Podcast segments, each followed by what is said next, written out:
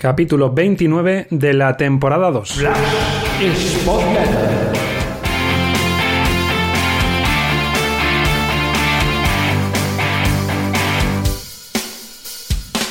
Vamos ya con esa derrota del Sporting en la Romareda, un campo que sigue siendo maldito, dábamos los datos antes del encuentro y la verdad es que si las rachas de los dos equipos hubiesen sido al revés, recordamos, el Zaragoza llega después de 10 partidos sin perder, el Sporting después de 4 sin ganar. Si hubiese sido al revés, ya hubiésemos pensado seguramente todos, el Sporting cae en la Romareda porque lleva mucho sin perder y el rival mucho sin ganar.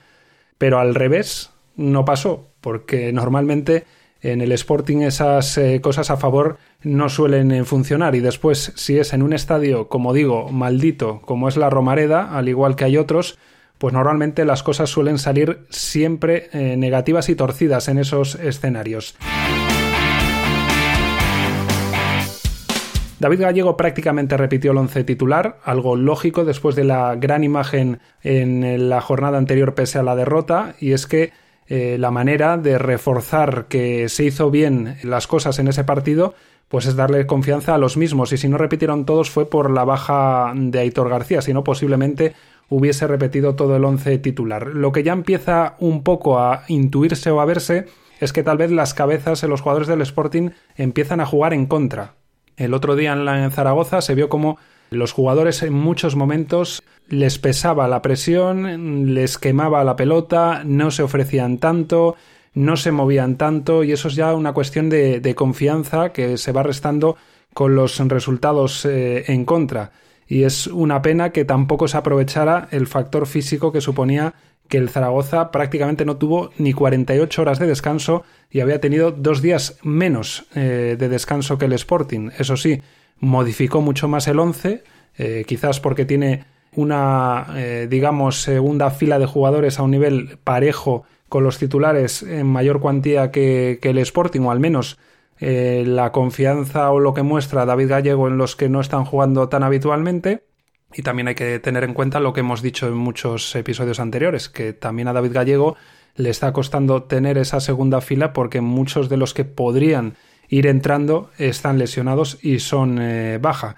Llegaba el Zaragoza con ningún triunfo en casa, no ganaba en la Romareda desde el eh, pasado 20 de mayo, no había encadenado nunca dos victorias porque sus dos triunfos habían sido uno ante el Alcorcón en los inicios de la temporada y otro en la, en la jornada anterior ante el Burgos y llevaba solo tres goles a favor como local en siete encuentros disputados en la Romareda.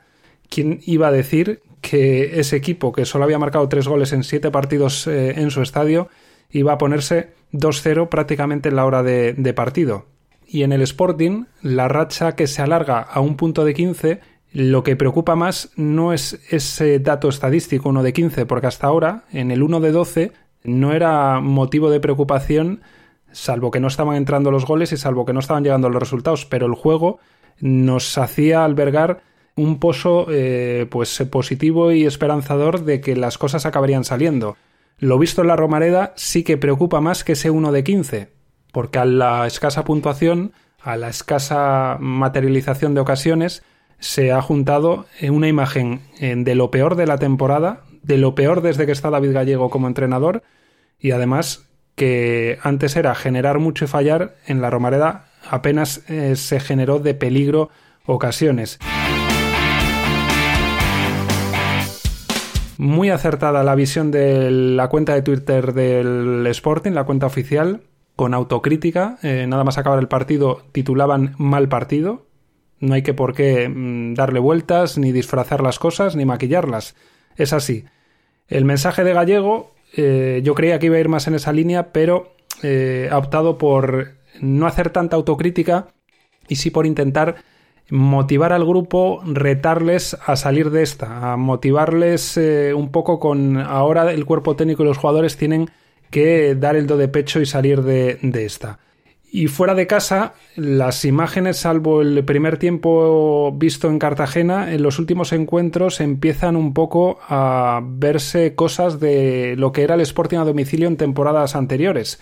Parecía que al inicio de esta campaña eso mejoraba, pero en este partido, la Romareda, vuelven a verse, pues eso, pocas ocasiones, mal juego, jugadores que no es que bajen los brazos, pero que no se ofrecen tanto, que no se mueven tanto, que no tienen esa personalidad o esa alegría jugando.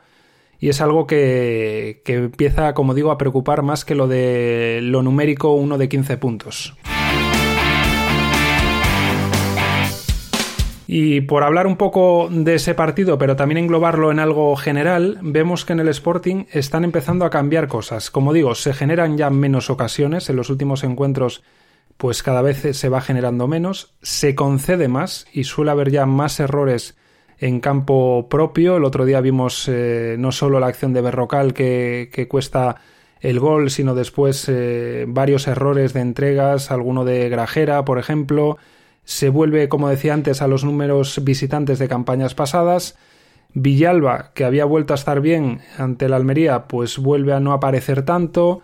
Grajera y Pedro no se impusieron en el centro del campo y posiblemente hicieron como pareja el peor partido de, la temporada. Hasta ahora uno de los dos siempre había rayado a bastante buen nivel cuando el otro había flojeado un poco, pero los dos, eh, digamos, eh, de no poder imponerse al centro del campo rival no se ha visto tanto. Y aquí hay que destacar una cosa, y es que al Sporting le cuesta, le cuesta jugar con rivales que tienen a tres centrocampistas. Y eso eh, ya entra dentro de la lista que iba a decir de cosas que no cambian. Cada vez que el rival junta a tres hombres en el centro del campo, como es lógico, sufren Grajera y Pedro, porque siempre están en, en superioridad, siempre consiguen acaba recibiendo uno libre porque tienen que acabar ocupándose el doble pivote del Sporting de tres hombres del rival. La solución sería un cambio de dibujo en el Sporting, pero es que otra de las cosas que no cambian es que no hay plan B y que no hay otro dibujo que el que lleva ofreciendo todas las jornadas, todos los minutos eh, David Gallego. Puede estar Villalba arriba junto a Yuca, puede estar en una banda, es la modificación, pero poco más. No se ha probado a jugar tal vez con tres centrales para tener dos carrileros largos. No se ha probado un 4-3-3, que por ejemplo el otro día hubiese venido bien para igualar fuerzas contra los tres centrocampistas del Zaragoza. Y otra de las cosas de la lista de lo que no cambia es que el equipo sigue sin tener gol. No ve puerta, está costándole ya en los últimos eh, partidos y después de cinco jornadas consecutivas en el intermedio de estas 15, marcando por partida doble en cinco jornadas consecutivas, como digo, pues vuelve a tener problemas para marcar, o marca uno o marca ninguno. Son cosas, como digo, que no cambian y que ahora, si hay que mirar el vaso medio lleno o medio vacío, se pueden sacar algunas conclusiones positivas, pero a priori, a priori son bastantes más las negativas. Y por ver algo, mm, como digo, con el vaso medio lleno, sería decir que el Sporting, después de cinco jornadas sin ganar, de un punto sobre 15 posibles, está a solo tres del playoff, de los seis primeros. Y que la mala racha tal vez sea mejor, si no se prolonga demasiado, obviamente, que llegue ahora y no que llegue al final de la temporada eh, como ocurrió hace unos meses. Veremos si hay margen de reacción. Ha sido una política de comunicación del club muy acertada que salga el Pichu Cuellar a, hablar en rueda de prensa y el mensaje cómo lo ha trasladado. Veremos si la afición eh, empieza a, apoyar mucho más todavía al equipo que lo necesita en vez de lanzarse ya a pedir cabezas, a silbar y a un poco poner eh, en tela de juicio ya un proyecto y unos jugadores que en muchos casos, como ha dicho Cuellar, pues son jóvenes y se necesita que tengan un refuerzo positivo y hay una parte buena y una mala de que llegue un partido tan pronto, porque ya viene el viernes la Real Sociedad B, que es que, por un lado, cuanto antes llegue el siguiente partido, antes puedes intentar olvidar lo que ha pasado, por el otro, no sé si te da tiempo a corregir muchas cosas y a trabajar para pulir todos esos defectos y errores que se han podido cometer en las últimas jornadas.